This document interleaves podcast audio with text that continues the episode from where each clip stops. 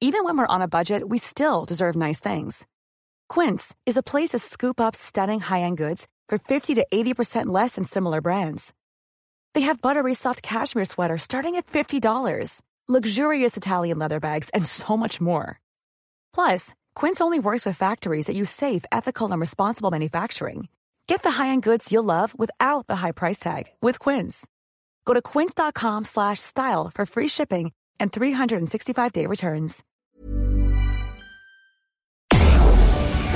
Tarde a tarde, lo que necesitas saber de forma ligera, con un tono accesible. Solórzano, el referente informativo.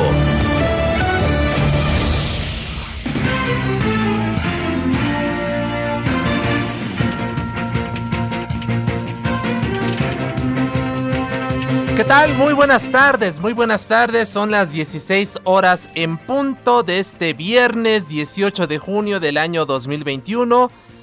A nombre de Javier Solórzano, titular de este espacio del referente informativo, tiene el honor de saludarles esta tarde su servidor Isaías Robles, quien le pide que nos acompañe a partir de este momento y hasta las 6 de la tarde a fin de que le podamos proporcionar a usted toda la información, lo más importante que ha surgido en la agenda nacional e internacional, pero por supuesto las entrevistas y los análisis sobre estos mismos asuntos. Así que por favor le pedimos que nos acompañe esta tarde fría. Una tarde lluviosa aquí en la Ciudad de México. Eh, está lloviendo en esta zona del sur donde se encuentran las instalaciones de Heraldo Media Group. Eh, así que, pues ojalá ustedes, si está haciendo home office, si está en su casa, si está en trayecto a la misma, eh, en su automóvil o en la oficina, nos acompañe, nos dé el honor de poderle llevar a ustedes toda la información.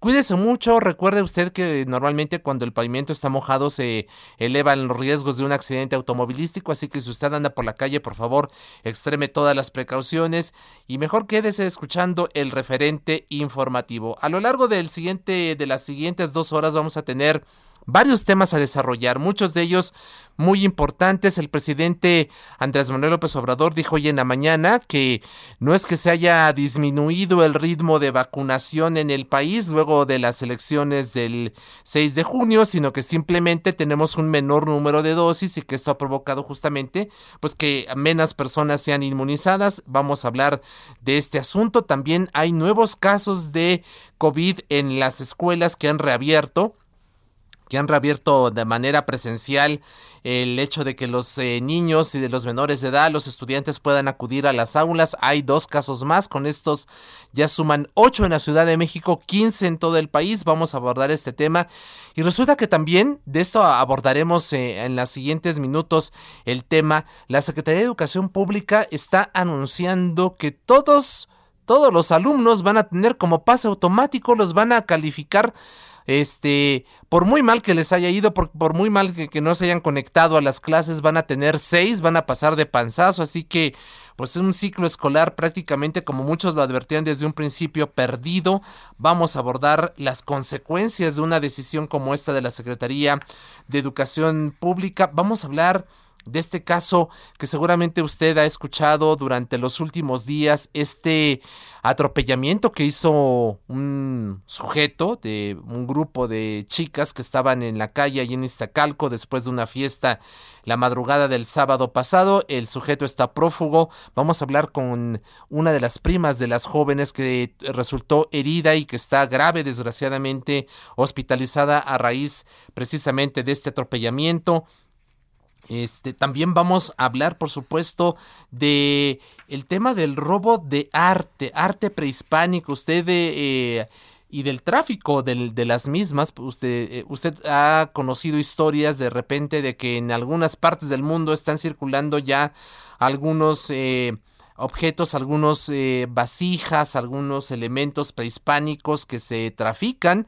Bueno, Alemania ha devuelto 34 piezas arqueológicas. Vamos a analizar con un arqueólogo del Instituto Nacional de Antropología e Historia el valor de las mismas. Y hablaremos también, por supuesto, de deportes. Usted lo sabe muy bien. A partir de mañana, aquí en el Heraldo Radio, vamos a estrenar un nuevo programa que se llama Ringside Vamos a tener también peleas de box aquí a, través del Heraldo Radio hablaremos por supuesto de la primera función que vamos a transmitir el día de mañana. Esto es parte de lo que vamos a abordar durante las siguientes dos horas. Quédese por favor con nosotros. Le reitero el saludo a nombre de Javier Solórzano, titular de este espacio.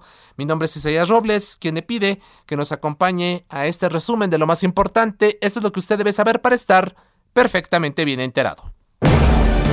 Solórzano, el referente informativo. La jefa de gobierno de la Ciudad de México, Claudia Sheinbaum, mencionó que busca que las empresas que construyeron la línea 12 del metro participen económicamente en la rehabilitación del tramo siniestrado el pasado 3 de mayo. La funcionaria explicó que la próxima semana tendrá una reunión con los ejecutivos de las compañías involucradas. Por su parte, Grupo Carso ha dicho que no, no se pronunciará hasta que se conozca el peritaje final. ICA no contestó a una solicitud de comentarios que le hizo la agencia Reuters y un portavoz de Alstom señaló que la empresa se tomará su tiempo para leer los hallazgos del peritaje preliminar. El presidente Andrés Manuel López Obrador respaldó la propuesta del Colegio de Ingenieros de México de llevar a cabo una revisión total de la línea dorada de la línea 12 del metro.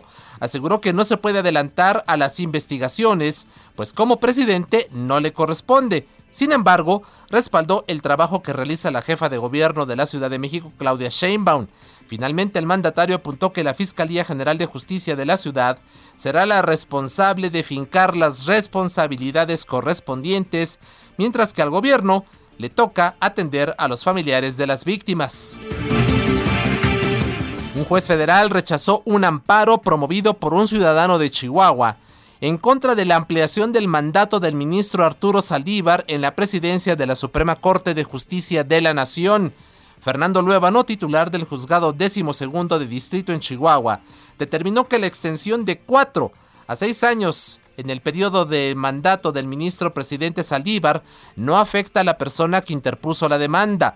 El juez federal consideró que la ley aprobada por el Congreso de la Unión como parte de la reforma judicial está dirigida únicamente a quienes integran el máximo tribunal del país.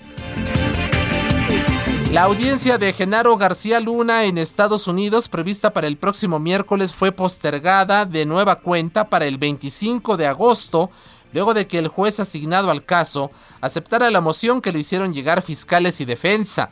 La Fiscalía y la defensa en el caso contra Genaro García Luna ponen de pretexto la pandemia de COVID-19 para retrasar el avance del proceso, a pesar de que las autoridades encabezadas por el gobernador de Nueva York han decretado el fin de las restricciones. El exdirector de la Agencia Federal de Investigaciones durante el gobierno de Vicente Fox y exsecretario de Seguridad en el sexenio de Felipe Calderón ya cumplió un año y medio desde que fue detenido en Texas. El gobierno de la Ciudad de México iniciará la vacunación anti-COVID para personas de entre 40 a 49 años en las alcaldías Azcapotzalco, Cuauhtémoc e Iztacalco la próxima semana. El director de Gobierno Digital de la Agencia Digital de Innovación Pública, Eduardo Clark, anunció que las y los capitalinos de dichas demarcaciones recibirán la dosis de AstraZeneca. El funcionario expuso que se calcula inocular a 230.862 personas. La Secretaría de Educación Pública dio a conocer que se registraron dos nuevos casos positivos de COVID en escuelas particulares de la Ciudad de México, uno en la alcaldía Gustavo Madero, otro en Magdalena Contreras. Con estos dos casos ya suman ocho ante el regreso a clases presenciales aquí en la capital del país y 15 a nivel nacional. Debido a la pandemia por el COVID-19 y por disposición de la Secretaría de Educación a nivel federal, la calificación mínima para los alumnos de educación básica será de 6, por lo que ningún alumno será reprobado. Lo anterior se dio a conocer en un encuentro virtual entre directivos, inspectores y personal docente, en donde se les explicó que por la situación de la pandemia se acreditará a todos, a todos los alumnos hayan o no participado en las clases a distancia.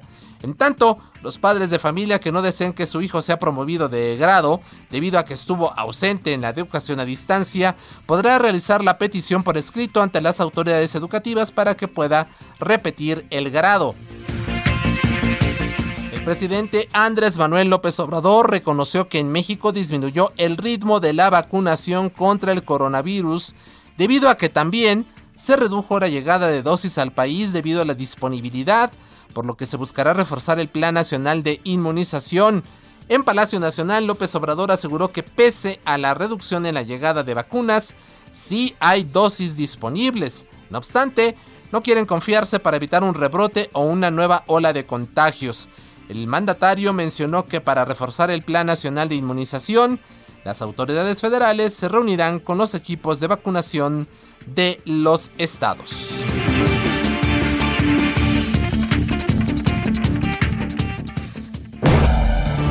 Solórzano, el referente informativo.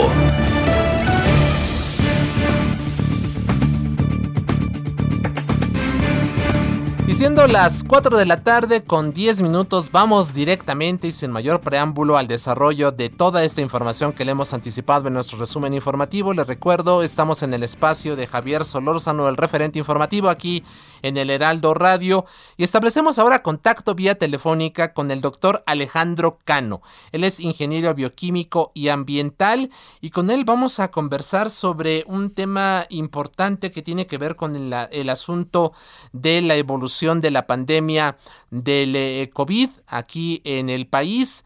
Bueno, pues eh, resulta que, como hemos comentado, eh, la Secretaría de Educación Pública dio a conocer el día de hoy que se registraron dos nuevos casos positivos de COVID en las escuelas particulares de la Ciudad de México, esto en las alcaldías Gustavo Amadero y Magdalena Contreras, lo que pues nos, nos pone en alerta ante la posibilidad de un rebrote. Son ya ocho casos aquí en la capital del país, 15 a nivel de toda la República Mexicana, pero conversaremos con el doctor Alejandro Cano para que nos dé luces sobre este tema. Doctor Cano, ¿qué tal? Bienvenido, muy buenas tardes, muchas gracias por su tiempo y su confianza. buenas tardes, Isaías. Muchas gracias por la invitación. Al contrario, usted, muchísimas gracias. ¿Cómo, cómo ve usted precisamente el tema de eh, la evolución de la pandemia en nuestro país. Al parecer, a raíz de que se cancelaron las conferencias vespertinas del doctor Hugo López Gatel, pues pareciera que bajáramos la guardia, que hemos bajado la guardia. Y si usted observa, pues eh, por lo pronto aquí en la Ciudad de México, eh, eh, pues ya la movilidad es absoluta, ya los centros comerciales, en fin, en la calle usted ya ve gente, muchos incluso ya eliminando todas estas medidas que se habían eh, propuesto como la sana distancia, el uso de cubrebocas, el lavado de manos, la utilización de gel antibacterial. ¿Le preocupa a usted la forma en que estamos llevando esta época, esta etapa post-COVID aquí en México, doctor Cano? Me preocupa mucho porque además no estamos en una etapa post-COVID, estamos en medio del COVID. eh, nos han dado el mensaje con los semáforos verdes, con la interrupción de las conferencias, de que ya vamos de salida. Y esto no es cierto. O sea, estamos ya en un franco rebrote en muchos estados del país, en los estados eh, costeros donde hace calor. E incluso en la Ciudad de México, si vemos con cuidado las estadísticas del gobierno de la Ciudad de México, ya están otra vez los casos al alza y las hospitalizaciones al alza. Si bien en un nivel bajo, ya la pendiente es hacia arriba, no es hacia abajo. Esto, doctor, eh, ¿a qué lo atribuye usted? Bajamos la guardia, ¿a qué atribuiría usted esta, este rebrote que está comenzando ya a registrarse no solamente en la capital, sino en otras zonas del país? A lo que ha pasado en el resto de los países del mundo. O sea, hay diferentes variantes del, del coronavirus. Entonces, lo que pasa es que normalmente la variante más común empieza a descender, eso hace que, los casos vayan para abajo, pero una variante más agresiva llega a un país y empieza a propagarse, primero de números muy bajos, que apenas se percibe su incremento, pero una vez que esas variantes dominan, empieza otra vez el crecimiento exponencial. Y con los datos que tenemos disponibles, ya vemos que más o menos el 30% de los virus circulando en México hoy son la variante inglesa, la que llaman ahora alfa, y otro 10-15% la variante brasileña que llaman eh, gamma. Entonces, estas variantes ahora, o sea, la epidemia original, la que nos, la que, la que nos pegó mucho en enero y febrero, esa sigue a la baja, pero las otras variantes del virus vienen a la alza. Así es. Comentaba usted, doctor, al inicio de esta plática, doctor Cano, que eh, tenemos una tendencia a la alta que si bien todavía no es como para alarmarnos, sí es preocupante. ¿Hay el riesgo de que este rebrote que estamos comenzando ya a vivir pueda generar una situación como la que experimentamos en los meses previos, incluso del año pasado, cuando pues estábamos en, en plena situación de emergencia? Mire, e-, es difícil saber si vamos a llegar a un punto en que los hospitales se vuelvan a saturar al 100%, porque a diferencia de lo que ocurrió entonces, pues ya tenemos muchas personas vacunadas, pero sí puede haber muchísimas hospitalizaciones y muchísimas defunciones si no nos cuidamos. Así es, así es. Hay un tema, eh, doctor, que, que, nos llama mucho la atención, porque eh, justamente usted hablaba del tema de la vacunación. Eh, según datos del propio gobierno federal de, la Secretaría de Salud, hasta el momento eh, hay 11.335.606 personas en México que han recibido una primera dosis y el esquema completo lo tienen solamente 15.551.250 personas. Estamos hablando de aproximadamente un 21.26% de la, de la población, eh, no, perdón, un, poco más, perdón. Y, y, de plano, gente que no tiene actualmente ninguna de las dosis, ni siquiera la primera, pues equivalen a 10 millones 400 mil personas. Es decir, estamos a un ritmo muy, muy bajo de vacunación. ¿Cómo lo ve usted, doctor Cano? Sí, o sea, todavía tenemos un nivel de protección muy bajo. Hay que recordar que países como Chile, donde han avanzado muchísimo en la vacunación, donde, eh, no sé, casi 60% de la población ya tiene al menos la primera dosis, están teniendo repuntes muy graves al punto de que han tenido que volver a los confinamientos en, en Santiago, en la capital del país. Entonces, con un 20% de población vacunada no nos podemos confiar. Así es, y lo estamos haciendo, ¿no? Peligrosamente estamos jugándole allí, este, pues una situación que puede complicarse muchísimo. Sí, porque además siguen sin explicarnos bien cómo ocurren los contagios. Creo que seguimos con la idea que nos dieron las autoridades hace un año de que solo la gente con fiebre, solo la gente que tose, solo la gente que estornuda nos puede contagiar. Y esto es falso. O sea, más de la mitad de las personas que hoy tienen el virus no tienen ningún síntoma, pero son contagiosos. Entonces, primero, no sabemos quién nos puede contagiar. Y segundo, eh, tampoco nos han explicado muy bien que la forma más frecuente de contagiarnos es respirar partículas con virus. O sea, que el virus está, está en pequeñas partículas respiratorias flotando en el aire y que particularmente en espacios cerrados mal ventilados donde no sabemos quién está infectado y quién no, si, si no tenemos cuidado, si pasamos demasiado tiempo en esos espacios, si no usamos los cubrebocas de la forma correcta, nos podemos contagiar. Así es. Hablaba usted también de que eh, si, si, bien es cierto que viene a la baja el, digamos, el, el COVID-19 como lo conocimos en su versión original durante todo el año pasado. Hoy lo que está empezando a proliferar y es lo que está causando estos nuevos contagios son las otras, eh, las otras eh, variantes, ¿no? La variante alfa, que es, eh, o la variante gamma, que es la brasileña, la alfa, que es de Reino Unido. Sin embargo, doctor Cano, a ver, ayúdenos a explicar, porque también ya se está hablando de una variante delta que, que vendría de la India e incluso ya la Organización Mundial de la Salud está advirtiendo que eh, esta se encuentra ya en por lo menos unos 70 países y que incluso va en camino a ser la dominante en el mundo. ¿Qué tan, cómo podemos eh, distinguir cada una de estas variantes? Y, no sé si usted puede ayudarnos para que nuestro público entienda cuál es la diferencia entre alfa, gamma y ahora delta. Eh, bueno, tienen diferentes mutaciones que las hacen, primero por un lado, más contagiantes, por ejemplo, la variante alfa, una persona que está infectada eh, eh está eh, experiendo el virus durante más días que la variante tradicional. Y la variante delta y la variante gamma, esas también tienen alguna mayor propensión a, evadir algunas de las vacunas. Entonces, por un lado, son más contagiantes eh, y por otro lado, las vacunas eh, algunas de ellas tienen menor efectividad a, prevenir los contagios. En estos momentos...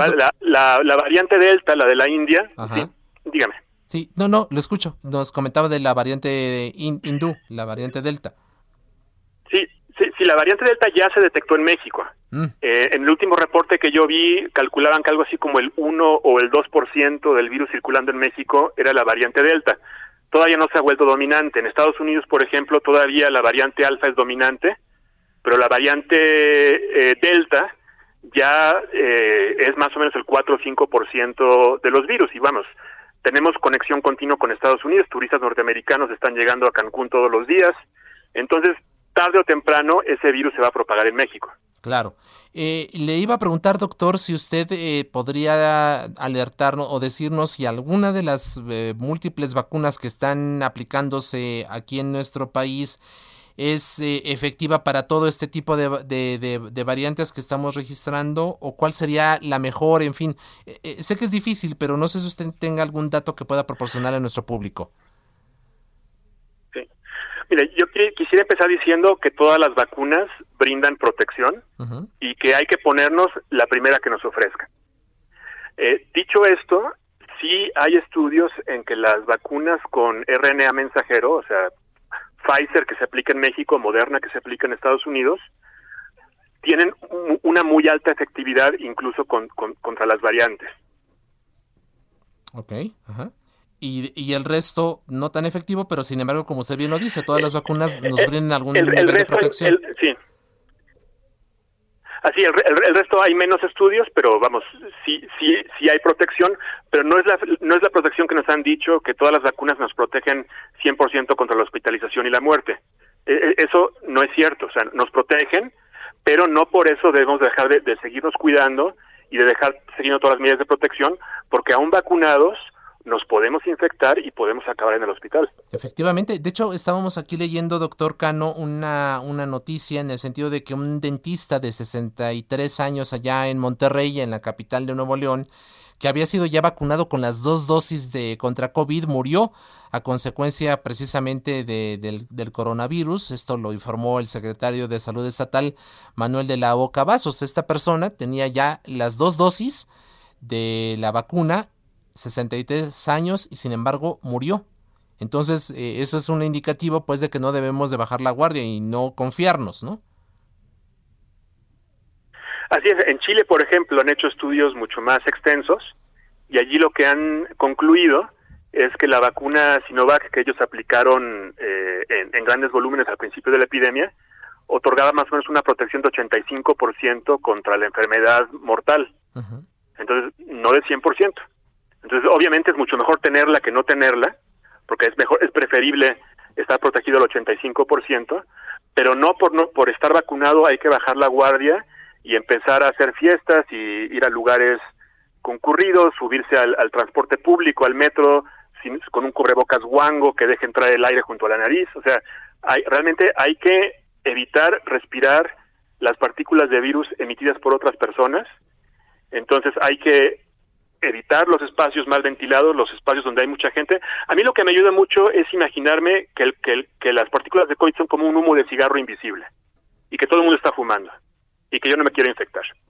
Entonces, ¿qué, ¿qué haría yo? Pues lo mismo que yo haría yo si fuera alérgico al cigarro y quiero yo despejar ese humo del lugar en, donde estoy. Me salgo. Entonces, privilegiar los lugares bien ventilados, juntarme con las personas al aire libre, eh, eh, sobre todo en, transporte público, en automóviles, etcétera, usar un cubrebocas de calidad que me ajuste muy bien a mi cara. Todos tenemos caras diferentes.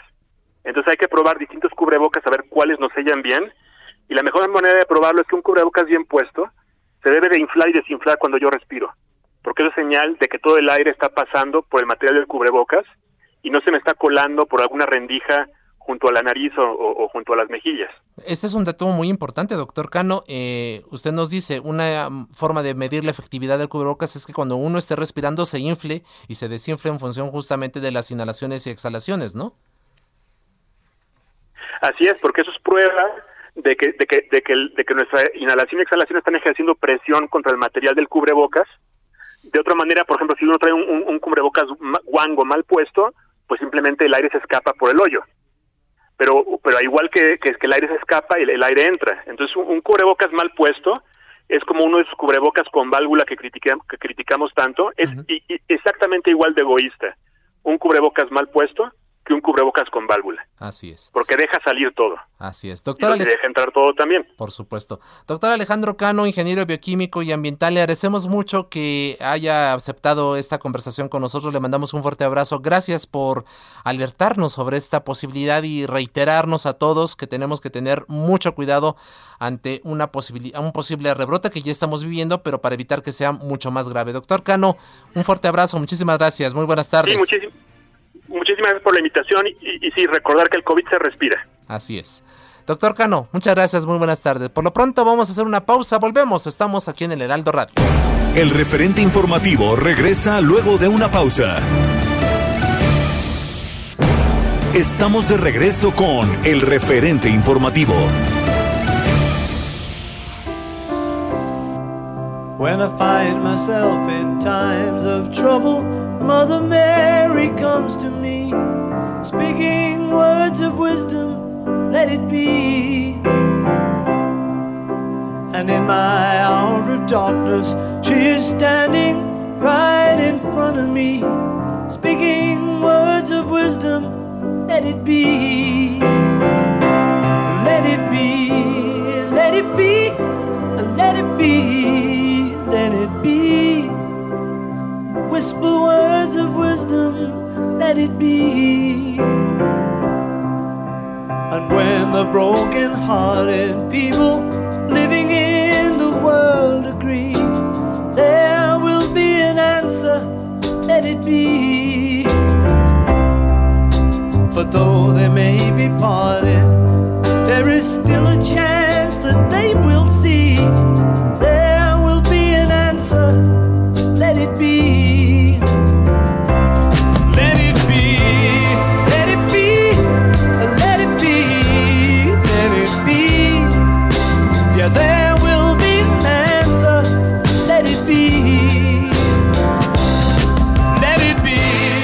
verdadero lujo poder escuchar a este hombre que un día como hoy, pero de 1942, nacía en Liverpool, Reino Unido. Por supuesto que usted ya escuchó, ya identificó la voz de Paul McCartney. Estamos oyendo Let It Be, uno de los éxitos más rotundos de esta banda inglesa que vino a revolucionar el mundo musical, eh, los Beatles. Y bueno, James Paul McCartney nació un 18 de junio de 1942 en Liverpool, allá en Reino Unido. Es cantautor, compositor, músico, escritor, actor. Y pues usted sabe perfectamente bien que junto con John Lennon, George Harrison y Ringo Starr ganó fama mundial por ser el bajista y uno de los cantantes de la banda The Beatles, reconocida como la más popular e influyente en la historia de la música moderna. Una enorme felicitación a Sir Paul McCartney. Estamos escuchando Lady D. And when the night is cloudy, there is still a light that shines on me. Shine until tomorrow, let it be. I wake up to the sound of music, Mother Mary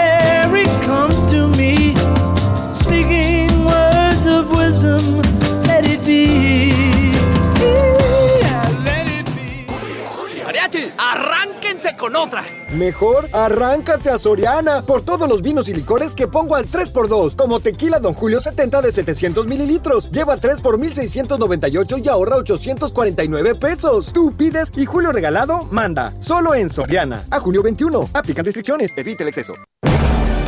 Solórzano, el referente informativo. Son las 4 de la tarde con 33 minutos. Continuamos aquí en el referente informativo, el espacio de Javier Solórzano, aquí en El Heraldo Radio. Y vamos a continuar con la información. Eh, se encuentra allá en la línea telefónica el doctor Carlos Ornelas. Él es académico en educación y comunicación en la Universidad Autónoma Metropolitana Unidad Xochimilco, especialista en temas educativos. Y le agradecemos mucho que esté con nosotros esta tarde. Doctor Ornelas, ¿qué tal? Bienvenido, muy buenas tardes. Hola Israel, ¿qué tal? Muy buenas tardes. Isaías, para servirle, doctor, muchas gracias. Isaías, no se preocupe, muchísimas gracias. Oiga, ¿a usted le gustan los... Isaías era de Israel. sí, así exactamente. doctor, ¿le gustan a usted los Beatles? ¿Le gusta Paul McCartney? ¿Cuál es su preferida? Con, crecí con los Beatles. Pero precisamente Let It Be, la que estábamos escuchando, y luego Hey Jude. Así es. Este, no sé si usted ya ha tenido la fortuna, yo, yo, este, yo sí, la, oportunidad de ver eh, algunas de las presentaciones que ha hecho Sir Paul McCartney aquí en nuestro país. A mí me, me sorprende la vitalidad, ¿no? Estamos hablando de un hombre de 79 años y no recuerdo exactamente la fecha de la última vez que estuvo aquí en México, pero tuve oportunidad de verlo. En primera trae un show de primera, una eh, producción impresionante, realmente majestuosa, con luces, con muchas eh, pantallas, con juegos pirotécnicos, pero al mismo tiempo un hombre con una vitalidad absolutamente increíble, que domina el escenario, que iba de un lado para otro. Eh, que además se nota de esos cantantes doctor Ornelas que disfrutan su trabajo, ¿no? Que se entregan en cada una de sus canciones, que eh, pues se apasiona cuando la gente lo ovaciona, en fin, creo que un, personaje, ¿no? De Doctor Ornelas, el señor Paul McCartney, ¿no? Definitivamente es eh, una voz privilegiada, pero además una persona muy, eh, excepto con este pleito que tuvo con, con John y que se hablaron mal de todo, todo lo demás, es, ha demostrado ser una persona de gran calidad humana. Así es. Y no, nunca, nunca lo vi en espectáculos en vida pero eh, divisé a Ringo Starr a menos de siete metros cuando estaba filmando allá en Durango esta película de, la el, ¿cómo se llama? Una de, la antigüedad que iba a decir los Picapiedra, pero se me fue el nombre, no era el que la filmaron allá en Durango. Entonces a ver, vamos, estamos buscando aquí con nuestro equipo de producción el, el, nombre. Eh, esta película. A ver, este, es, Ringo Starr. Ringo Starr. Oiga, pues platícanos esa, anécdota. ¿Estuvo entonces a siete metros de distancia?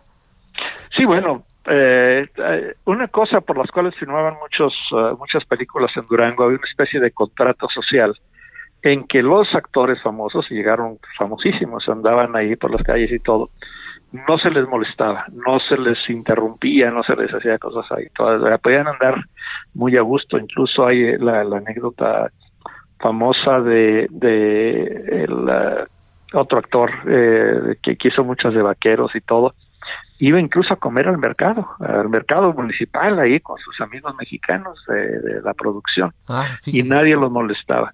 Claro, se llama Caveman, el cavernícola. El cavernícola. Exactamente, la dirigió Carl Gottlieb. Eh, fue estrenada en 1981 y efectivamente además de Ringo Starr estaban por allí Dennis Quaid, Barbara Bach y Shirley Long entre algunos otros, así que efectivamente ah, pues estamos, hablando de a Barbara Bach y luego se casaron. mire, fíjese.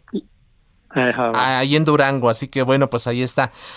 Oiga, doctor, pues nosotros los distrajimos porque ya estamos, está muy, está muy sabrosa la, la plática realmente, pues de ahí con incluso con esta anécdota, vale la pena. lo merecen. Exactamente, y además pues vale la pena conversar con gente como usted, con, con esta eh, experiencia que nos comparte además. Este, pero bueno, lo, lo, convocamos, doctor Ornelas, por, por dos asuntos básicos. Este, en primer, e, este asunto del COVID en las escuelas. Eh, finalmente, eh, el gobierno federal a través de la CEP pues, ha decidido que los niños necesitan, que los estudiantes necesitan volver a las aulas. Tenemos ya ocho casos en la Ciudad de México, dos el día confirmados el día de hoy, 15 a nivel nacional. ¿Cómo ve usted este asunto eh, del COVID y el regreso a clases presenciales? Sí, el, el, creo que en este caso fue un riesgo calculado. no, no, eh, si el presidente decía que presionó y todo, en la SEP no, no, no decían que todo iba a ser miel sobre hojuelas. Eh, creo que se hizo la mejor parte que se pudo hacer de su trabajo, limpiar escuelas, prevenir y todo. Pero es imposible que no hubiera contagios, sobre todo porque el, a esta edad todavía no hay vacunas para, para los niños y, también son asintomáticos algunos de ellos o algunos lo llevaron de sus familias que todavía eh, no, no tenían vacunas. O sea, pero sí era una demanda, era una demanda sentida de ya regresar, tenerlo ahí, había eh, madres de familia enfadadas, cansadas, eh, maestros agobiados con esto de trabajar a distancia, tener que innovar o seguir otras cosas. Eh, y claro, había otros de, la coordinadora en el extremo opuesto que decían, no, no trabajamos ni en pandemia ni, ni, ni, en presencial porque hasta que todo el mundo esté vacunado. Pero era, era, era presidente. Entonces sí, pero sí creo que el optimismo o, o la eh, señalización de semáforos en verde fue apresurada, se manipularon datos, no, eh, no todavía no hay tanta tanta seguridad. Contrario a lo que dice el presidente, el pueblo no es obediente, eh, no hay un comportamiento apropiado de, de, la mayor parte, bueno, de, mucha gente. yo hoy tuve que salir y vi a mucha gente sin mascarilla caminando, por, digo, sin la, el cubrebocas caminando por la calle. Claro, fíjese que hace unos minutos antes de la plática con usted, doctor Ornelas, platicamos con el doctor Alejandro Cano, que él es ingeniero bioquímico y ambiental, y advertía justamente e, estos riesgos, ¿no? Que estamos pues, ya en un franco rebrote, dice, si bien... Eh, no podemos decir que predecir que vamos a tener nuevamente hospitales saturados o eh, en fin, muchísimos casos. lo cierto es que la, en Tabasco van para allá. Exactamente. Lo que estamos observando es que ya hay una tendencia a la alza otra vez, ¿no? Y habrá que ver justo de qué tamaño. Eh, a, veces pareciera que el hecho de que eh, esté ya el proceso de vacunación nos, nos va a proteger, pero el doctor nos decía, no, cuidado, hay que, no hay que bajar la guardia porque el riesgo está allí latente, ¿no? Y además con muchas variantes ya, la alfa que viene de Gran Bretaña, la brasileña que es la gama, ahora la, la delta que es La delta, en fin. Escuché, eh, escuché un científico hoy en la mañana, ¿Sí? radio, que que es eh, se contagia más rápido. Exacto, exacto. Sí, lo que él nos comentaba era que justamente eh, todas eran más este contagiantes, este que conforme estaban evolucionando justamente el virus, pues lo que teníamos es un grado de, de, contagio mucho más eh, elevado y eventualmente pues las consecuencias pueden ser mucho más graves, a pesar incluso, comentábamos, doctor Ornelas, el caso de un de una persona allá en Monterrey que a pesar de tener ya las dos dosis murió. Murió a consecuencia del COVID, a pesar de que ya tenía las dos dosis de la vacuna. Sí, es, eh, es, una tragedia. La, la pandemia ha atacado a todo el mundo y por desgracia en México nuestro gobierno no la no actuó con prudencia ni con la prontitud de vida y ahora estamos pagando las consecuencias. El tema del regreso a clases, doctor, usted como bien lo comenta, pues era un riesgo calculado, no era, era imposible, ¿no? Que no tuviésemos algunos casos, eso, pues, no, definitivamente creo que ningún país lo, lo podría presumir, pero eh, ¿usted cree que fue apresurada la decisión que a, finalmente a unas cuantas semanas de concluir el ciclo escolar hubiese sido preferible aguantarnos al siguiente hasta por ahí de agosto? En fin, ¿cómo, cómo usted? ¿Fue una decisión eh, apresurada? Hay, hay controversia. Eh, sí, muchos colegas míos y maestros decían, pues ya para qué, son tres, cuatro semanas y no vale la pena. Pero por otra parte, es una oportunidad porque, y me imagino que en la Secretaría, no entre los altos funcionarios, pero en los cuadros medios de investigación que hay en la educación básica, hay gente muy competente, tienen protocolos. Entonces me imagino que están aprendiendo ver qué es lo que sí se puede hacer, cuándo, cómo, qué posibilidades hay, eh, piloteando, porque en agosto pues va a ser más eh, masiva. Eso. La otra es que eh, bajo, no, no presión, pero el CENTE puso como condición de que fueran las 3B, el semáforo en verde, que fuera voluntario y que estuvieran vacunados los maestros y trabajadores y entonces esas eran las, eh, en esas condiciones se regresó. los protocolos, de, ese estaba ya establecido los 10 pasos de, limpieza previa, de tener los agua, agua bebible ahí, aunque fuera que lo tuvieran que llevar las familias o lo que sea. Estaban desde antes, ya los había eh, elaborado el, bueno, el subsecretario Bucio, tomado de varias partes del mundo y creo que estaban correctos. Y en las áreas urbanas, eh, eh, en escuelas que fueron saqueadas y dañadas y todo, pues aquellas que no se pudo, no se abrieron. o sea, y no porque, porque los maestros, los directores se dieron ahí. Luego, ahora, ¿qué hacer ya estando en clases? Creo que fue acertado eh, dejar la iniciativa a los consejos técnicos escolares, no una directriz general, hágase así, que es una tendencia de los todos los sistemas centralistas como el nuestro. Ahora vamos a hacer, van, van a decir, ah, van a llevar tales textos, van a... No, cada, cada consejo técnico escolar va a decidir qué lo qué, qué es posible hacer en su escuela y de qué manera llevarlo a cabo. Entonces, así, por ejemplo, en algunas escuelas eh, donde eh, tengo cierta información, porque tengo alumnos que trabajan ahí, en algunas escuelas decidieron que iban a regresar más o menos como había planteado ahí, dos eh, lunes y miércoles la mitad del grupo, jueves, martes y jueves la otra mitad, los vieran los alumnos que tuvieran un rezago, en otra decir, bueno, vamos a tener, vamos a dividir los grupos en eh, no tener más de 12 alumnos por grupo y los maestros unos van a trabajar esta semana en casa y los otros van a venir a la escuela, de tal manera de no tener eh, aglomeración. Pero eso era de acuerdo con las circunstancias, porque no es lo mismo una escuela de organización completa con 18, 20 grupos a una escuela semirural o, o, semiurbana de, de, seis grupos, de, de primero a sexto, de, o, una escuela multigrado. Entonces, cada eh, esa decisión me pareció correcta. Y la otra que creo que sí se están aplicando para ver, eh, eh, pilotear, bueno, qué, qué problemas estamos resolviendo, cuáles no se pueden resolver definitivamente, cuáles van a persistir más allá de la pandemia, sobre todo en las cuestiones que ahora le llaman socioemocional, cuando yo era niño pues era afectivo, y todas estas cuestiones están ah, bajo, bajo, bajo escrutinio. Y creo que por ese, por ese hecho vale la pena y es una muestra muy grande y creo que tanto las autoridades como nosotros los investigadores podemos aprender mucho de esto.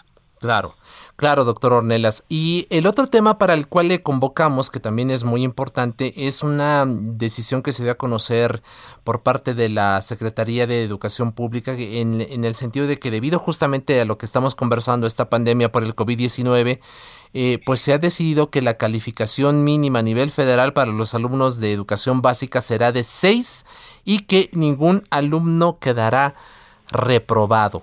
Usted como un especialista en temas educativos, ¿cómo ve esta determinación, doctor?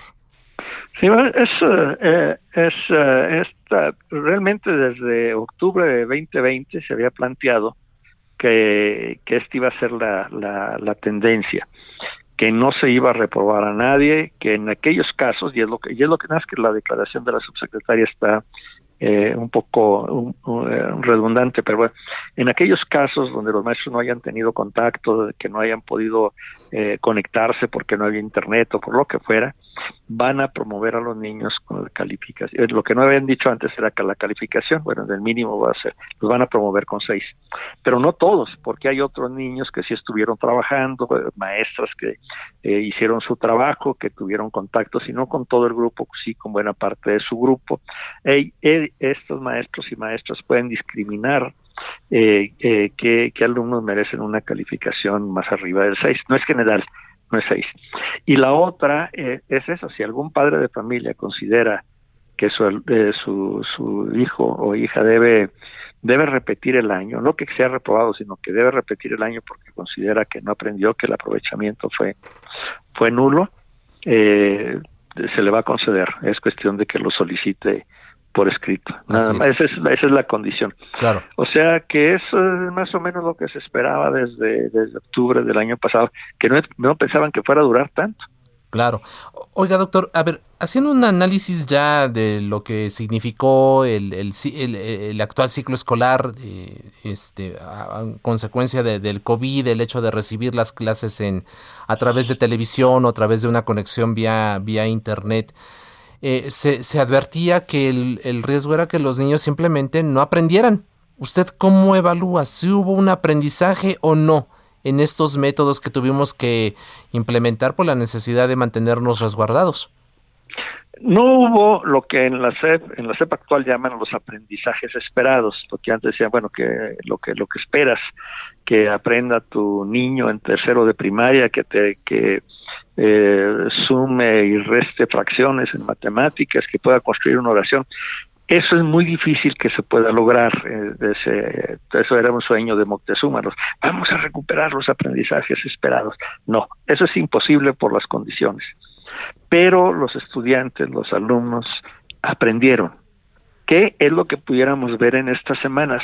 Aprendieron muchas cosas que no están en los libros de texto, que salieron por, por iniciativa de las mamás, de los papás que apoyaban, de, de, los juegos de televisión, de maestras innovadoras como esta, que algún reportaje que leí, que, que utilizaba videos para para, para educar, otra que les encargaba sus tareas y las en lugar de calificárselas así por, por, por, escrito y dárselas de regreso, la platicaba con los alumnos, otros maestros que aprovechando que el grado de, infección era bajo en zonas rurales, pues andaban en bicicleta de casa en casa y luego juntaba tres o cuatro alumnos. Entonces ellos aprendieron otras cosas.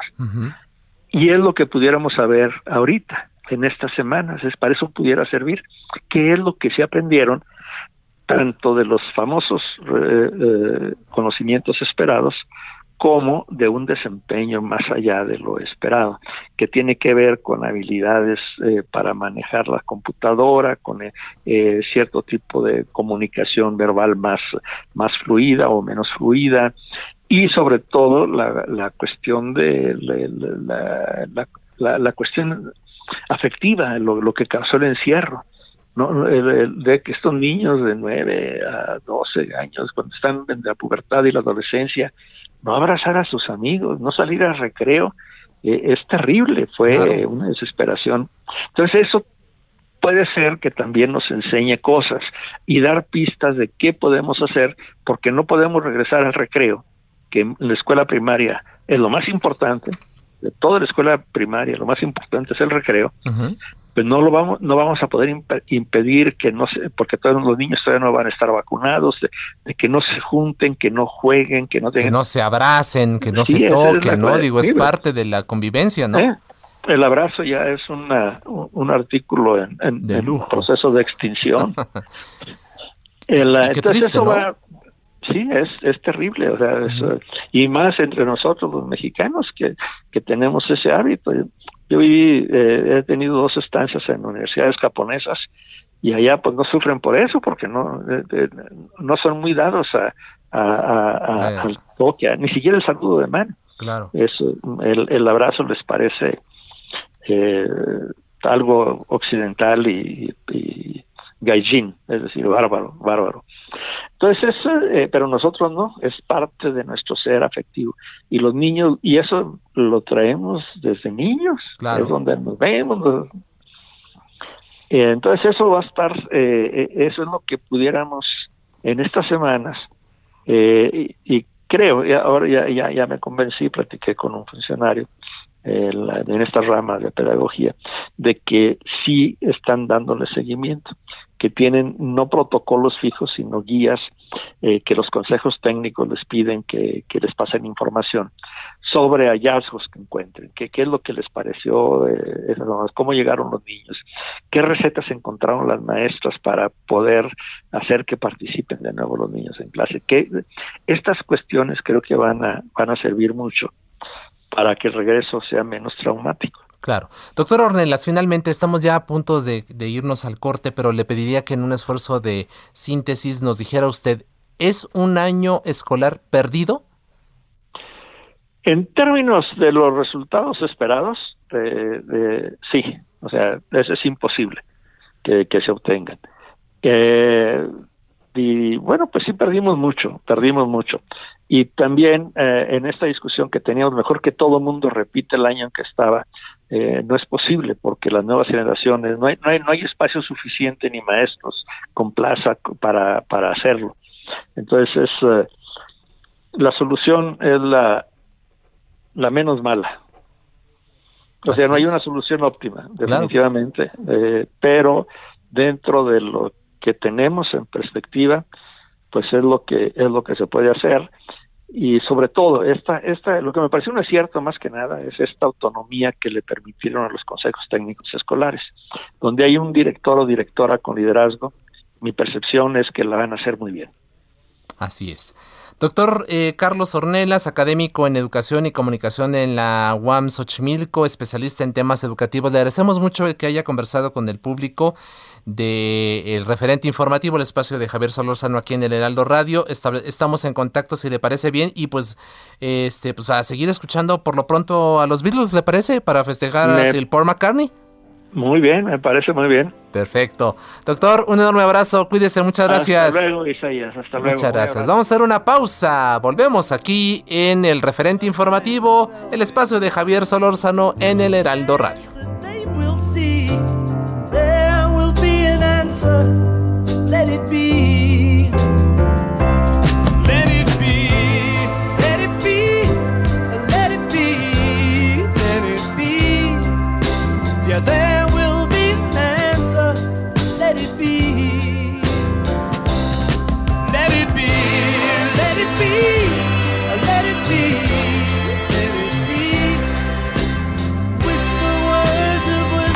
El referente informativo regresa luego de una pausa. Tarde a tarde, lo que necesitas saber de forma ligera, con un tono accesible. Solórzano, el referente informativo.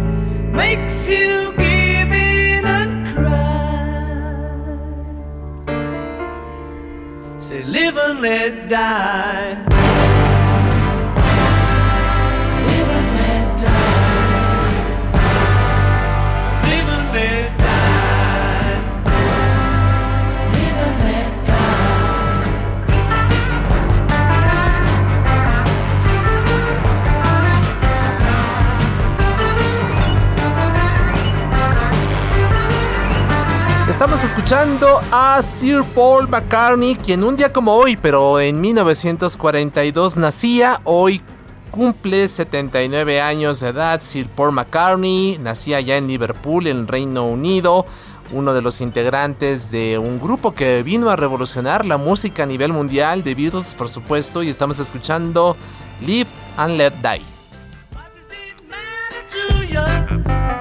El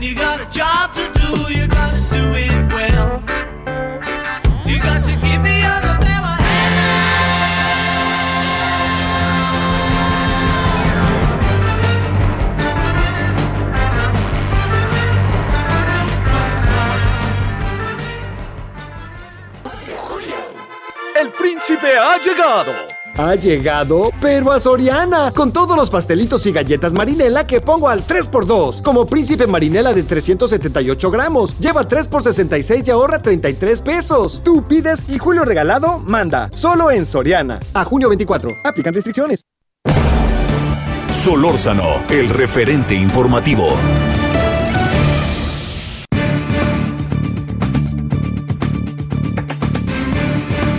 Son las 5 de la tarde con dos minutos. Continuamos aquí en el referente informativo, el espacio de Javier Solórzano en El Heraldo Radio. Y vamos a establecer ahora contacto con Katia. Ella es prima de María Fernanda Olivares Poli, una de las dos jóvenes que fue atropellada en Iztacalco por un sujeto de nombre Diego N., quien hoy se encuentra prófugo.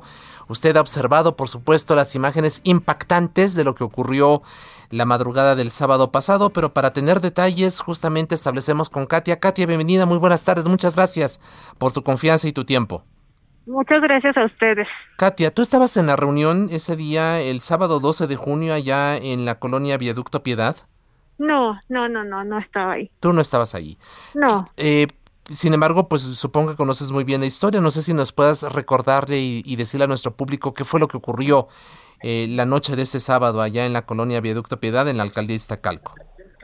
Mira, pues lo que sé y lo que se ha dicho es, es justo eso, que estaban en, una reunión, este que este chico fue invitado por un, un amigo de ahí, este, que pues tomó demasiado, se puso mala copa, empezó a vomitar, a tirar pues cosas de la casa, eh, le pidieron que se, que se retirara por favor y al momento de, de, sacarlo, bueno, pues ya es como se ha visto en los videos, se pone pues más impertinente que con una de las chicas y bueno, pues obviamente ya, ya vimos, ¿no? Que, claro. que se hace para atrás y va directo a ella. Así es. ¿Cuál es la relación de, de Diego con, con tu prima, con, con María Fernanda Olivares? Ninguna. Ninguna. Ninguna. No, ¿No se conocían siquiera? No, no, no, no, para nada. Ah, va. Hasta ese día, hasta ese día fue que, lo conocieron. Ajá. Pero no lo conocía. Katia, y entonces Diego fue un invitado por una persona ajena, ¿no? Digamos, ser un asistente más a la reunión, pero no tenía ninguna relación ni con ni con tu prima María Fernanda ni tampoco con Fernanda Cuadro, me imagino. No, no, no, para nada. Claro. Eh, ¿Qué se sabe hasta el momento? ¿Qué les han dicho las autoridades sobre el paradero de este sujeto? Pues aún nada, ¿sabes? Aún nada. Es por eso que pues está haciendo todo, todo este movimiento para, para poder dar, dar con él y ojalá sea pronto. Así es. Se tiene entendido que sus familiares, su padre incluso es quien lo tiene pues protegido, ¿no? Lo tiene escondido para evitar justamente que de, de que las autoridades lo, lo, puedan eventualmente detener o bueno, por lo menos hacer que se presente para declarar. Sí, correcto. De hecho, ayer en la marcha también era lo que se pedía, ¿no? Se le pedía al papá que entregara a su hijo. Así es. Eh, ¿Han tenido contacto con las autoridades de la Fiscalía General de Justicia aquí de la Ciudad de México?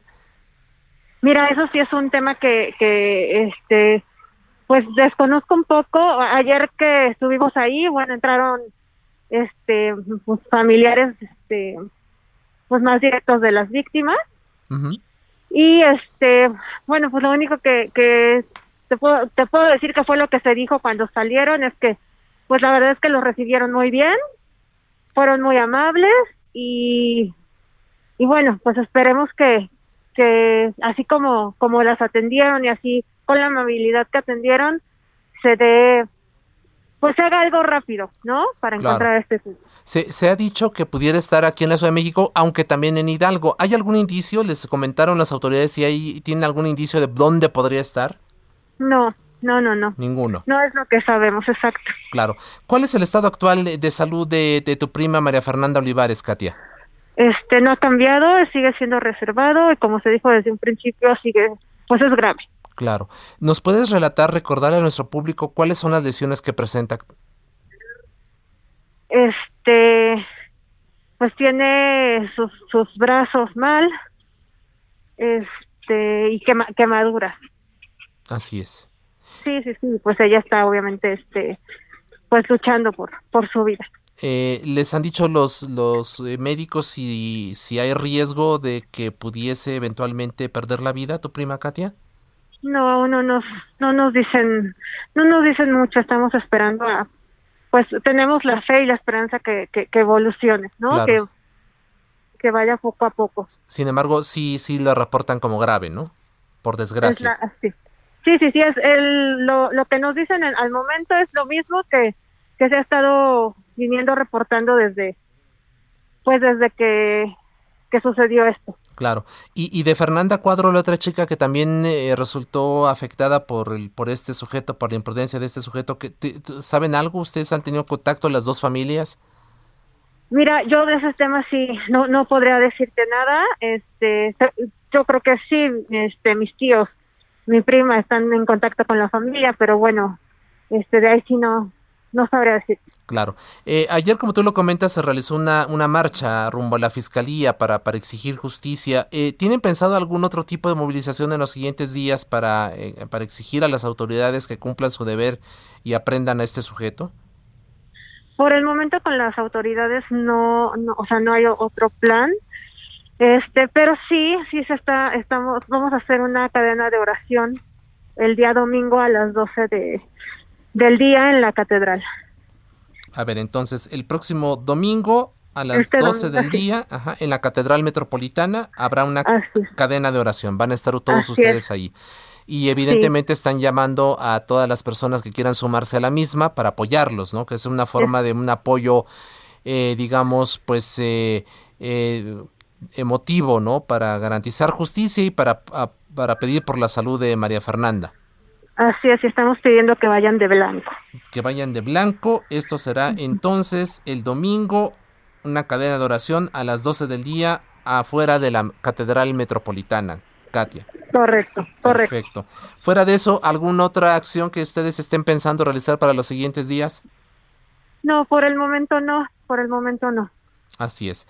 Katia, pues eh, te agradecemos mucho tu confianza, tu tiempo, un enorme abrazo a ti, a tus tíos, a tus primos por esta situación, el, todo el deseo de que María Fernanda Olivares se recupere pronto, que tengamos buenas noticias de que, de que está recuperando su salud.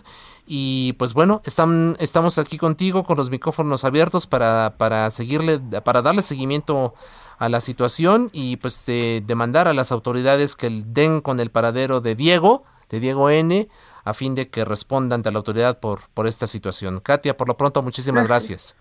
Muchas gracias a ustedes, gracias por todo el apoyo. Al contrario, muchas gracias. Pues ahí está la situación. Usted ha visto seguramente durante los últimos días estas imágenes verdaderamente impactantes, ¿no? De lo que ocurrió en la calle Niceto de Zamacois, allá en la, en la colonia Viaducto Piedad, Piedad, perdón, el sábado 12 de junio, allá en Iztacalco, cuando pues varios jóvenes, como usted lo comenta, ya nos lo relataba Katia, estaban celebrando una fiesta en la casa, en la casa de, de Fernanda cuadro, el, el, este sujeto, Diego N., pues este, tomó de más, se puso mal, eh, sale y de repente pues agarra su automóvil y arremete, las atropella de una manera verdaderamente salvaje. Eh, no hay otra manera de poder expresarlo. Atropella tanto a María Fernanda Olivares, conocida como Poli, como a, a Fernanda, a Fernanda Cuadro, quien era pues este la dueña de, de, la casa donde se estaba registrando esta celebración y, ya después de esto simplemente huye. Hoy las autoridades han dicho que hay indicios de que pudiese una de dos o permanecer aquí en la Ciudad de México o estar escondido en el estado de Hidalgo. Y como ya lo escuchó usted, están eh, solicitando los familiares, Katia directamente, que eh, el padre de Diego lo entregue porque se supone que él sería quien lo estaría escondiendo para evitar que sea aprendido por las autoridades. Ahí está este caso muy lamentable y por supuesto seguiremos pendientes de la evolución de la salud y por supuesto de las acciones de las autoridades para ubicar a este sujeto. Solórzano, el referente informativo.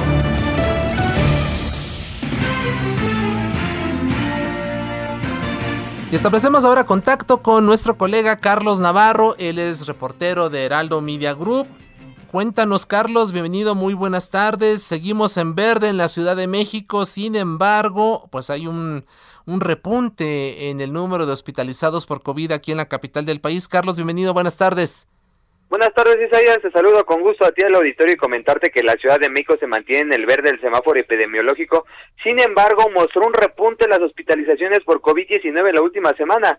Hoy la jefa de gobierno Claudia Sheinbaum en videoconferencia de prensa hizo un llamado a la población para continuar con las medidas sanitarias y que el número de contagios y hospitalizaciones no tengan un repunte y afecten en los próximos días.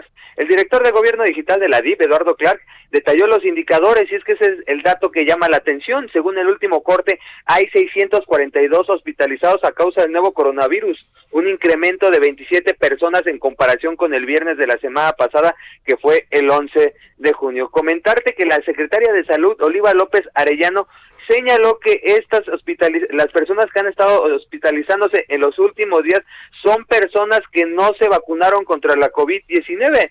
A la fecha, eh, la secretaria señaló que fue un tema de que no recibieron la vacunación y es empata en este repunte. Comentarte y es un dato un tanto alentador, Isaías, es que en la Ciudad de México, en los hospitales de la Ciudad de México solamente se ha reportado un solo caso de una persona que tuvo que ser hospitalizada por COVID-19 y tenía el cuadro completo de vacunación.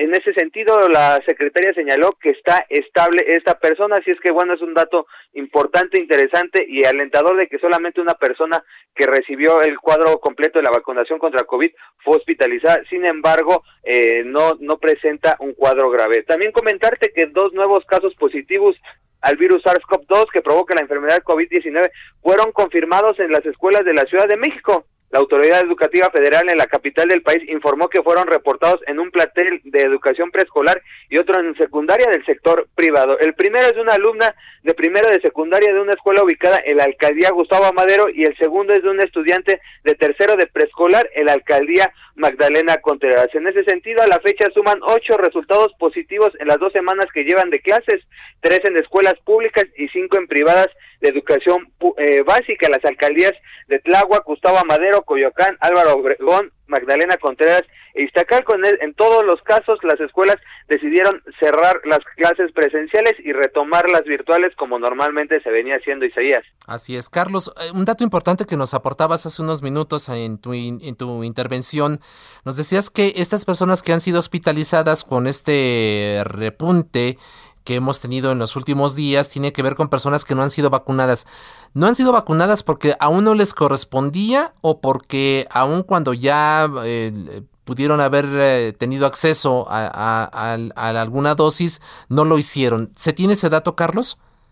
Sí, Isaías, eh, nos comentaba la, la secretaria de Salud que hay un tema importante en este caso y es que en el caso de personas que están siendo hospitalizadas, no son tantas de aquellas de 60 años y, más en, en este caso. Es por ello que hace el llamado a las demás a vacunarse cuando le tocan el sector. Al parecer nos comentaban eh, extraoficialmente que son más de las personas que decidieron no vacunarse contra la COVID-19, así es que un poco la desidia de algunos o la desconfianza hacia las vacunas, pues está costando un poco el tema de las hospitalizaciones que está repuntando, aunque es un dato pequeño, un poco más de 20, pero ya es una llamada de atención después desde, desde que enero de enero de este año a la fecha había un descenso muy claro en las hospitalizaciones y ahora toma este repunte que ojalá y se frene pronto y se Así es, ojalá y pues hay, hay que reiterarle a todos nuestros radioescuchas que es muy importante no bajar la guardia, no dejar todas las medidas que hemos eh, tenido que usar durante pues más de un año, que es el asunto de la sana distancia,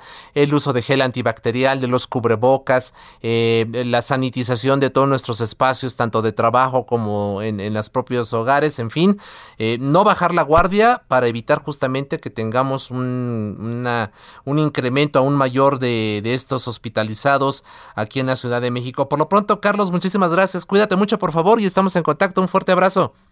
Hasta luego, Isaías, que estés bien. Gracias a nuestro colega Carlos Navarro y de la Ciudad de México nos vamos ahora hasta el eh, hasta el totalmente el norte del país, allí donde empieza nuestra patria en Baja California. Se encuentra nuestro colega corresponsal Atahualpa Garibay. También está ya el proceso de vacunación en aras de reabrir la frontera. ¿Cómo fue el, este primer día allí de vacunación, Atahualpa? Platícanos, buenas tardes. Buenas tardes, ahí. Buenas tardes a todo el auditorio. En menos de 42, 8, 48 horas en Baja California han sido vacunados cerca de 250 mil habitantes. Se trata de adultos de 18 años o más que han sido inoculados con la vacuna Johnson Johnson que fue donada por el gobierno de Estados Unidos a México. El gobierno federal a su vez la envió a Baja California con la finalidad de que de reabrir la frontera que permanece cerrada hace un año con dos con dos meses la eh, tendencia económica de California y California y California es de billones de dólares al así que se está dando una mega jornada de vacunación en los municipios de Mexicali, Tijuana, Rosadito y Ensenada.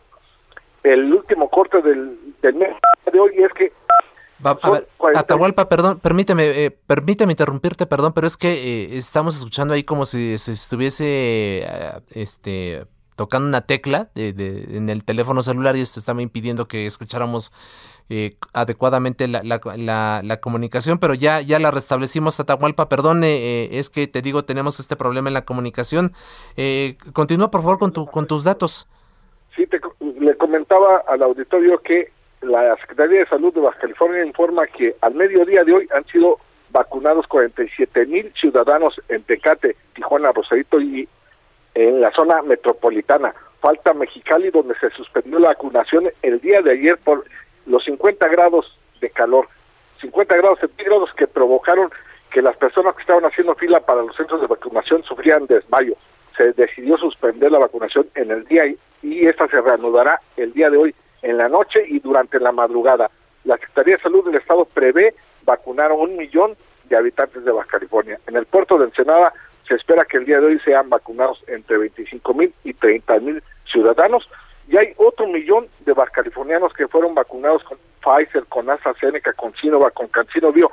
Baja California sería el primer estado en lograr la inmunización del rebaño, de acuerdo a las palabras del secretario de Salud Estatal Alonso Pedarico. Esta mañana el gobernador del estado Jaime Bonilla Valdés en su conferencia matutina destacó que Baja California está haciendo historia con esta mega jornada de vacunación en contra del COVID-19 y como tú lo señalabas al inicio de la transmisión, el propósito, el propósito eh, eh, el principal es lograr la reapertura de las fronteras. Comentaba que hay una gran codependencia económica entre California y Baja California y Baja California con California. Tanto así que la ciudad de San Diego hace un mes y medio donó eh, vacunas también de Johnson Johnson para los trabajadores de la industria maquiladora, las empresas estadounidenses asentadas en Tijuana y pues sería histórico que dentro de una semana les rebasara este millón de habitantes vacunados, más el otro millón que ya habían sido vacunados, estamos hablando que más de dos millones de baja California,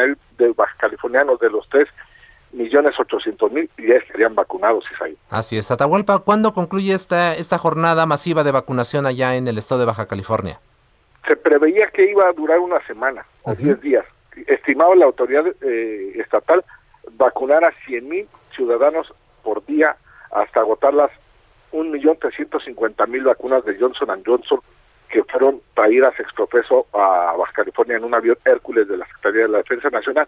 Pero el día de ayer, que fue el inicio de la megajornada, fueron vacunados más de doscientos mil habitantes. Así es. El reporte de las 12 del día de hoy indica que tan solo en la zona metropolitana ya van cerca de cincuenta mil. Se espera que sean unos veinticinco mil, treinta mil en Ensenada, que es al sur del estado, y la jornada más importante se dará después de Mexicali, en después de Tijuana se dará en Mexicali esta noche cuando se reanude, porque lo repito, se suspendió las por, temperaturas son de 48, 49, así es, son de 48, 49, 50 grados en el exterior, es un calor insoportable y pues se, da el problema en la salud que se conoce como el golpe de calor, es decir, sufren un desmayo, la deshidratación de las personas, no quieren exponer a los ciudadanos a estas altas temperaturas que se dan en el verano en la capital del ¿Ya te vacunaste, Atahualpa? Sí, es, eh, hace exactamente una semana con AstraZeneca me toca la segunda dosis dentro de 58 días. Perfecto, pues ahí está. A seguirse cuidando. Muchas gracias por lo pronto. Un fuerte abrazo. Igualmente, cuídense mucho. Muchas gracias. Regresamos aquí a la capital del país. Establecemos contacto con Francisco Nieto, un megalómano de corazón. Estamos festejando, Paco Nieto, los 79 años de Sir Paul McCartney. ¿Cuál tu preferida? Pues fíjate que me gusta eh, Paul McCartney cuando hizo con su esposa el grupo, eh, este disco de Ram en los años 70. Es una música que creo que pues habla mucho más de él que cuando estaba eh, con los Beatles y este pues es esa época en la que pues demuestra el virtuosismo que tiene Paul McCartney y bueno pues eh, yo me quedo con el disco Ram de me parece que del 76 es un disco pues muy eh, que parece una pieza y que pues que tiene eh, canciones muy muy muy importantes. Así es así es mi querido Paco. Bueno pues vamos a entrar en materia. Qué ocurrió hoy en la mañanera platícanos.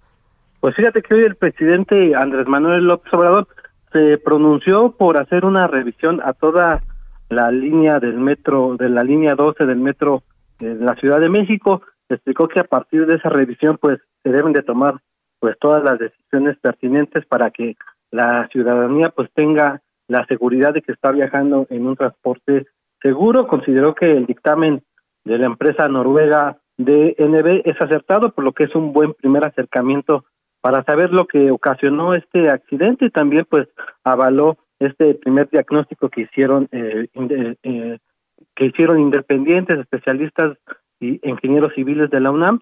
Y bueno, pues el, presidente también polemizó un poco porque se le preguntó que quién era el responsable eh, político de esta tragedia. El presidente pues dijo que él no podía decir quién era el, responsable, que le insistió que pues en ese momento el jefe de gobierno era eh, Marcelo Ebrard y él dijo que pues también era el presidente de la República eh, Felipe Calderón, pero y que así de abstracto el tema, entonces que mejor se lo dejáramos a la Fiscalía Capitalina quien determine pues quiénes son los responsables de esta tragedia de la línea dorada y también en la mañanera estuvo el titular de la Sedena, de la Sedena, el general Luis Crescencio Sandoval, quien dio detalles de la recuperación de 5.7 millones de cartuchos. El presidente, el, el general dijo que fue a través de una denuncia ciudadana como se logró la ubicación del cargamento de cartuchos robados en Guanajuato y que pues ya se está haciendo las diligencias pertinentes para determinar eh,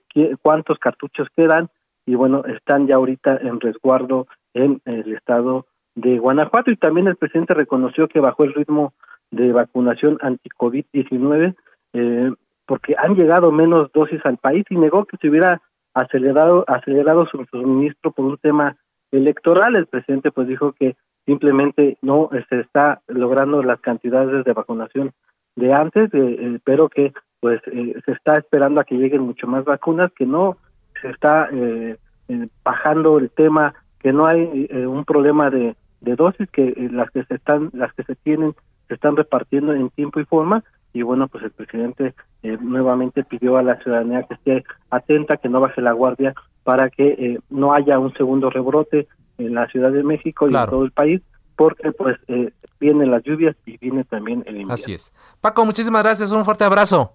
Buenas tardes. Gracias a Paco Nieto. El referente informativo regresa luego de una pausa. Estamos de regreso con el referente informativo.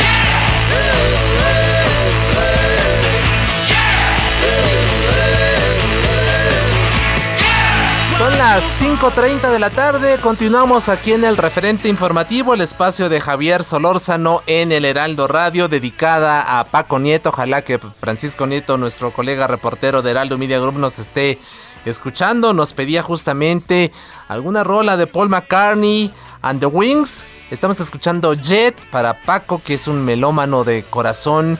Eh, esta es una de las mejores etapas de Sir Paul McCartney, quien hoy, hoy cumple 79 años de edad. Él nació un día como hoy, 18 de junio de 1942, allá en Liverpool, Reino Unido. Escuchamos Jet de Paul McCartney and Wings.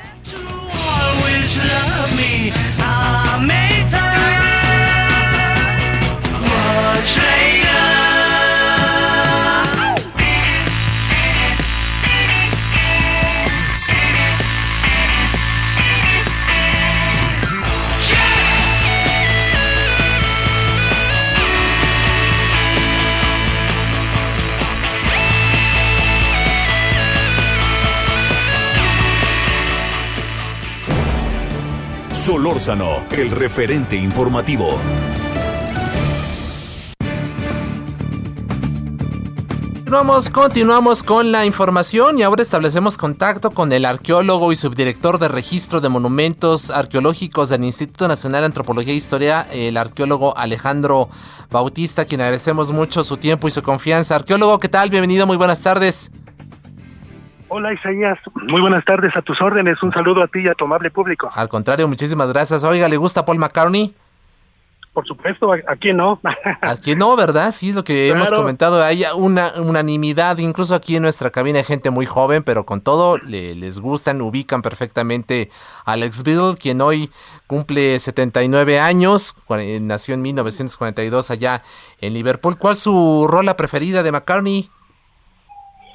Ah, pues tiene varias, eh, tiene tiene varias, pero bueno, de las clásicas, por ejemplo, pues ya la época de los Beatles, pues eh, Lady B, uh, Yesterday, Michelle, bueno, pues es que tiene un catálogo impresionante. Impresionante, así es. El maestro Paul McCartney, la, la calidad se impone sin duda. Así es, así es, así es, arqueólogo. Muchas gracias.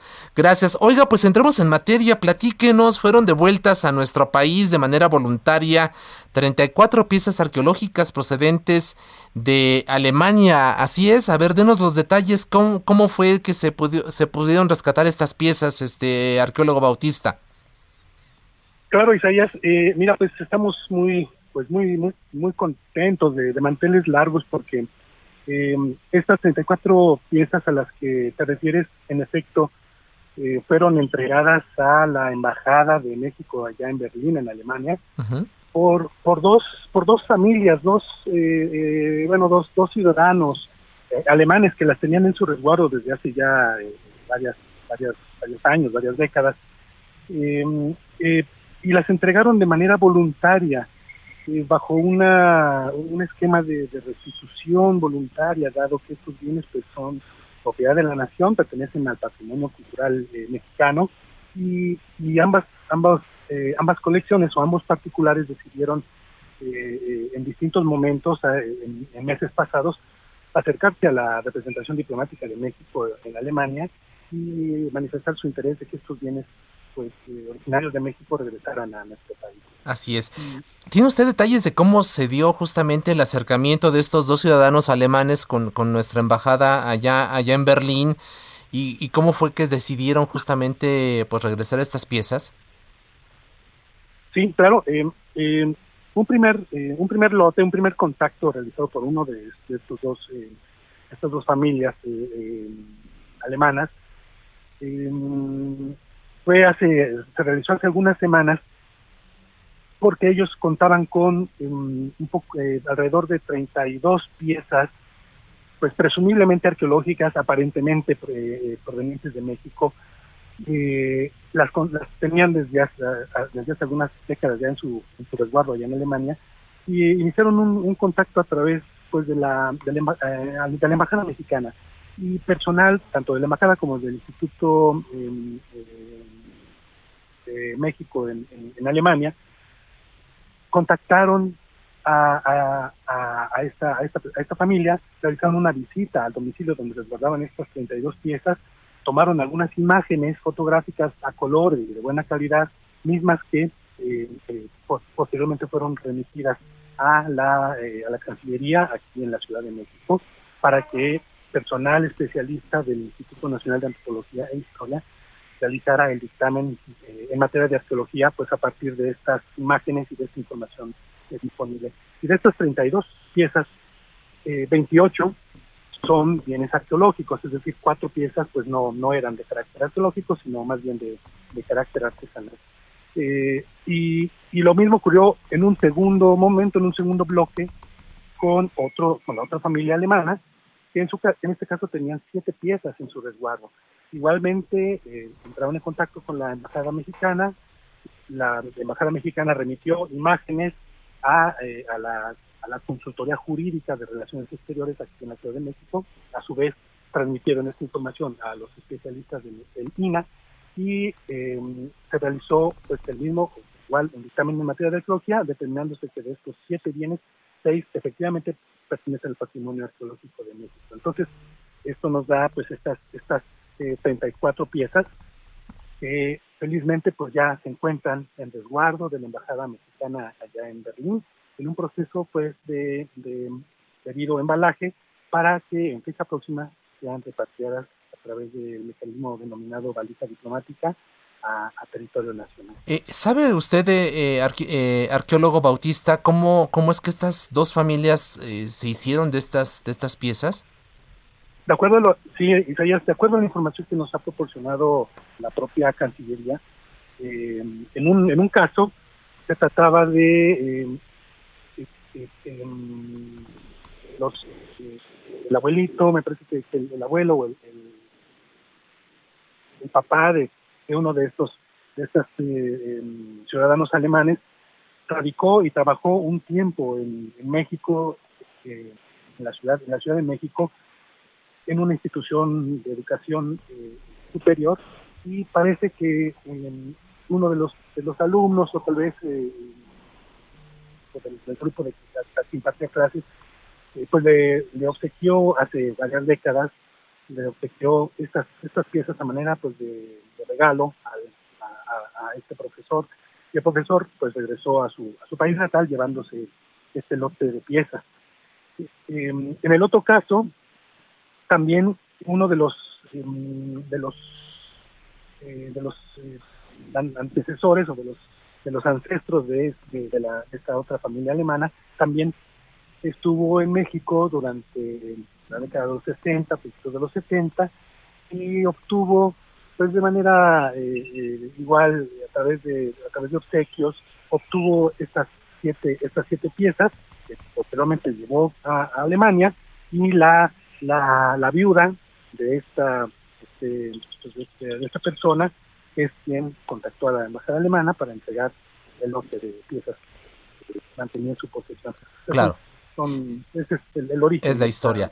Eh, eh, arqueólogo, eh, estas, el gobierno mexicano tenía ubicadas como desaparecidas estas piezas, las estaba buscando o, o, o, incluso a lo mejor ni, ni conocía de su existencia, ¿no? Debido a que habían pasado décadas, según lo que usted nos platica, ¿no?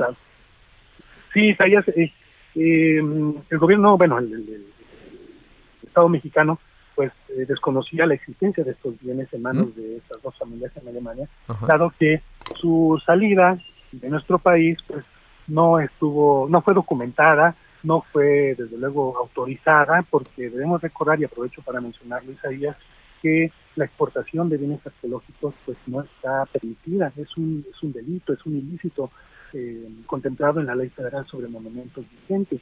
No se puede exportar de manera definitiva bienes arqueológicos. Eh, esto está señalado en esta legislación que entró en vigor en 1972, pero desde antes hay legislaciones en materia que prohíben eh, estrictamente y específicamente la salida de patrimonio arqueológico mexicano. Entonces, pues estos bienes pues, salieron de manera de manera eh, furtiva, de manera no documentada y eh, es hasta hasta el momento en que estas familias deciden entregar estos bienes a, la embajada mexicana que pues nuevamente tenemos conocimiento de que existen estos bienes que en efecto forman parte del patrimonio arqueológico mexicano y pues, eh, pronto eh, pronto ya esperemos que físicamente arriben al territorio nacional. Claro. Eh, ¿Qué tan grave y qué tan frecuente es este tipo de tráfico de piezas que son parte del patrimonio cultural de nuestro país, este arqueólogo? Pues em, desafortunadamente nuestro nuestro país es igual, igual que otros tantos países no solo de, América o de, América Latina sino de, otros continentes con una profunda riqueza histórica y arqueológica con una riqueza además viva unas culturas ordinarias todo muy Desafortunadamente padecemos de, de la que Arquitecto, un favor. ¿Me, escucha? ¿Podría eh, pegarse un poco más la, la, la, bocina del teléfono? Es que lo estábamos ah. perdiendo de repente. Ajá. Ya, perdón. perfecto ahí, perfecto. Gracias, Ider. Gracias, ya, ya, ya, se escucha mejor. Claro. Sí, eh, te, comentaba, en efecto, em, México, igual que otros países, pues desafortunadamente somos eh, em, objeto de esta de este de este grave problema que se llama saqueo, el saqueo de el saqueo cultural, el saqueo histórico, el saqueo de bienes arqueológicos, aunque hay legislaciones nacionales que protegen este patrimonio y, tratados internacionales que versan sobre la protección, la restitución, la, debida conservación de los bienes que forman parte de nuestro origen como, como pueblos originarios, pues eh, eh, desafortunadamente el, saqueo sigue sigue estando eh, presente, ¿no? Em, y es, es uno de los objetivos o de los esfuerzos permanentes del gobierno mexicano poder identificar y en su caso realizar las gestiones de, para eh, pendientes a lograr la restitución a México de, los bienes que forman parte de nuestro patrimonio cultural y que por, por diversas razones y desde distintas épocas se encuentran fuera de nuestras fronteras. ¿Hay un censo? ¿Se, tiene, vamos, digamos, una, una idea de, de, cuánto de nuestro patrimonio, cuántas piezas eh, e, eventualmente serían parte de este saqueo cultural que hemos eh, sufrido? Es difícil estimarlo, Isaías, porque no existe como tal un, censo o un catálogo eh, exhaustivo, ¿no? De estos bienes culturales que se encuentran en museos, en galerías, y que de pronto aparecen en casas de subastas o en, ventas públicas en países de Europa, sobre todo. Es, es complicado tener esta, esta referencia más o menos eh, acertada o completa eh, dado que como como eh, podrás imaginar bueno pues es, diverso y amplio el, um, la red de, museos o de, galerías que existen pues a nivel, nacional no solo en exhibición sino en las propias bodegas de los de esos mismos recintos. Y, y tenemos pues este este grave problema este principal problema este este obstáculo que es que pues precisamente estos estos bienes se encuentran en el exterior pues de manera em, pues de manera em, clandestina salieron claro. en algún momento de, nuestro territorio. ¿Cuántas se han recuperado? De, ¿Sí tenemos un dato aproximado? Claro, eh, claro, Isaías, mira, si me permites, pues quiero compartir contigo y el auditorio eh, una, una cifra de lo que se ha recuperado en los últimos eh, los últimos dos años, es decir, de 2019, 2020 y lo que llevamos de, de este 2021 Em, tenemos pues a la fecha em, una, una cifra de 4.899 bienes arqueológicos recuperados, entregados ya a, nuestro país de manera física o bien se encuentran en proceso de, envío a través de valija diplomática en, embajadas. ¿no? y, estos bienes arqueológicos provienen de países como Estados Unidos, Italia, Australia, luego Alemania. Así es. Quiero también comentar, aprovechar rápidamente, que además de estos casi 5.000 bienes arqueológicos ya restituidos a México, eh, hay que recordar eh, una, una noticia que se dio a finales de 2019, el, la, la, recuperación de un lote importante de exvotos, es estos pequeños tableros o pequeños recuadros polícromos que son una muestra de nuestro pues de nuestras profundas raíces eh, y creencias religiosas son exvotos históricos. Un lote de 594 bienes eh, históricos exvotos que se encontraban en Italia y que fueron repatriados a México en 2019 y gracias a, las gestiones realizadas por la Cancillería, por la Secretaría de Cultura, desde luego, por el Instituto Nacional de Antropología e Historia y en colaboración con las autoridades eh, civiles y, policíacas de Italia. Así es. Eh, arqueólogo, finalmente y de manera ya muy rápida, ¿cuándo calcula usted que estas 34 piezas arqueológicas que estaban allá en Alemania puedan regresar a nuestro país? Pues no no hay fecha, em, pues no tendríamos, no no podríamos eh, esbozar una fecha en este momento, Isaías, porque eh, hasta donde tenemos entendido a través de la información de la Cancillería mexicana, estos bienes se encuentran en este proceso de embalaje ya en, la embajada y será cuestión de que simplemente pues se autorice el envío correspondiente a través de valija diplomática a territorio nacional desde, desde la embajada en Berlín, en, Berlín, perdón. Claro. Pero pues eh, seguramente eh, tendremos noticias al respecto cuando estos bienes lleguen a territorio nacional. La Cancillería pues eh, eh, seguramente se pronunciará al respecto y notificará al INA para que a través de la dirección de registro del, del instituto pues acuda a, a, recibir ya formalmente y para resguardo definitivo del INA estos 34 bienes que forman parte de nuestro patrimonio arqueológico. Así es. Pues eh, muchas felicidades por, por esta acción. Eh, ojalá que volvamos a establecer contacto con usted una vez que lleguen estas 34 piezas. Por lo pronto, muchísimas gracias y un enorme abrazo, arqueólogo Alejandro Bautista, subdirector de Registro de Monumentos Arqueológicos del Instituto Nacional de Antropología e Historia. Muchas gracias. Al contrario, Isaías, un, un, abrazo muy fuerte y un saludo a tu equipo y a todo tu público. muchas gracias. Así es, muchas gracias. Ahí está el arqueólogo Alejandro Bautista. Solórzano, el referente informativo. ¿No has visto mis pantalones? No los encuentro. Encuéntralos en Soriana, con toda la ropa exterior, interior y calzado para caballeros que pongo al 30% de descuento. Sí, al 30% de descuento. En tienda o en línea, tú pides y Julio Regalado manda. Solo en Soriana. A junio 25. Aplican restricciones. Solórzano, el referente informativo. Ringside, por el Heraldo Radio. Lo tiene contra las cuerdas. Va por él. Totalmente descompuesta la figura y una más. Y aquí le hizo daño. Puede irse hacia abajo. Escucha el combate de peso mediano entre Jaime Munguía contra Camil Semeta. Sábado 19, 8.30 de la noche por el Heraldo Radio. Escucha, siente y vive el boxeo con nosotros. Heraldo Media Group.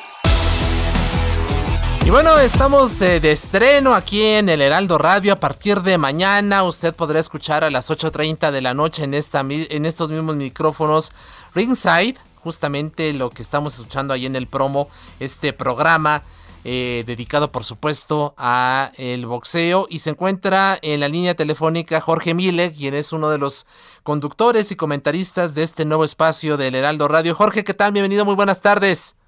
¿Qué tal, Isaías? Un saludo para ti, para todos nuestros amigos del Heraldo Radio. Así es, mañana iniciamos, mañana debutamos en el Heraldo Radio con una pelea de verdad muy buena.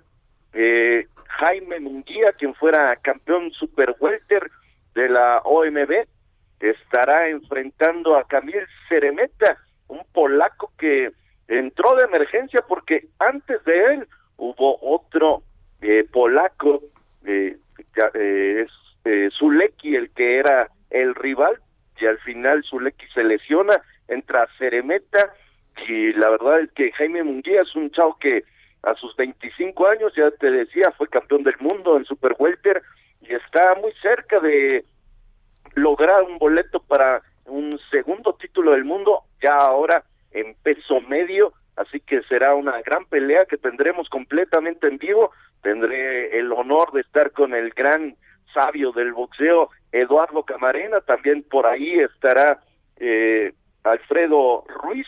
Y de invitado, un invitado muy, pero muy especial, Juan Manuel Márquez, el gran campeón, estará con nosotros para estar comentando esta batalla entre Jaime Munguía y Camil Ceremeta. Así es. Eh, Jorge, ¿cuál tu pronóstico para la pelea de mañana? Yo creo que el tren de pelea de Munguía, el haberse ido a encerrar tanto tiempo allá en el centro ceremonial lo tomé, además de la sabiduría de el terrible Morales en su esquina, me parece que van a ahogar a Ceremeta.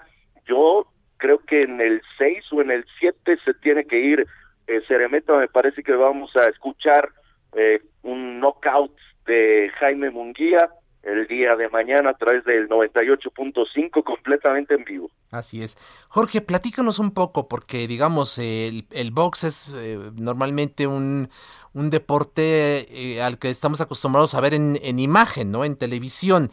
¿Qué tan difícil de repente es para ustedes, para ti, para Alfredo, para Eduardo, eh, transmitir esta emoción de verle, de ver una pelea a través de los micrófonos de, la radio. A ver, cuéntanos.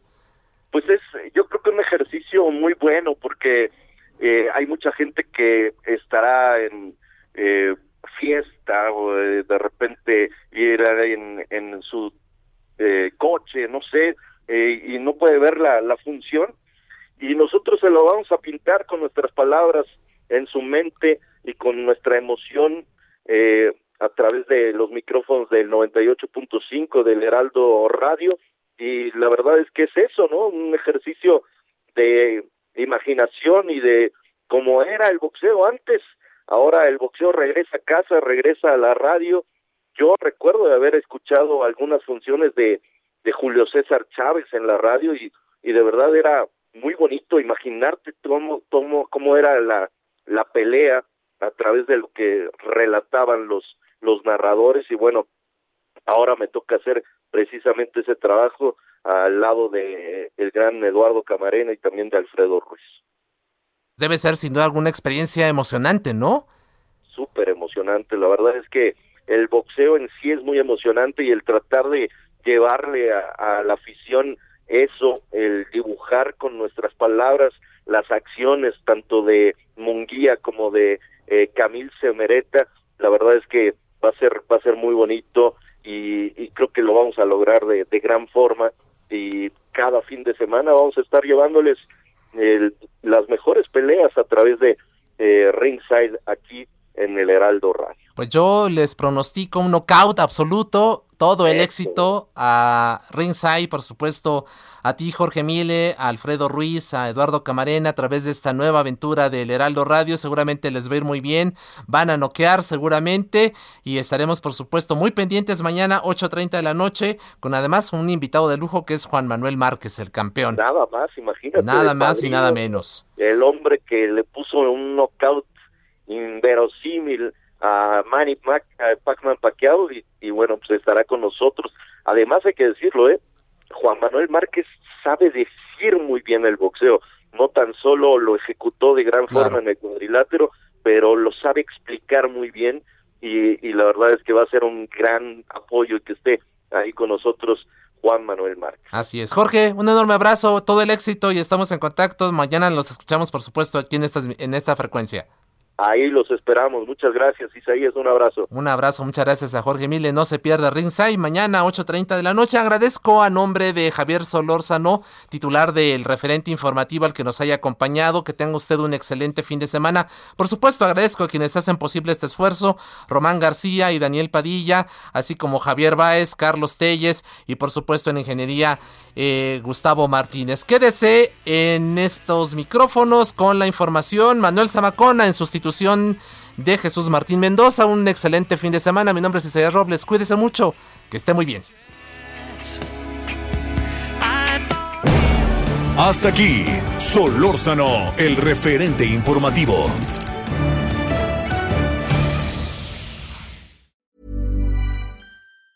¿Planning for your next trip?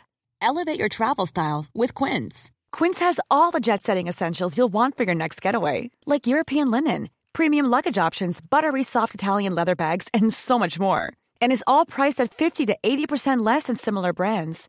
Plus, Quince only works with factories that use safe and ethical manufacturing practices. Pack your bags with high-quality essentials you'll be wearing for vacations to come with Quince. Go to quince.com/pack for free shipping and 365-day returns.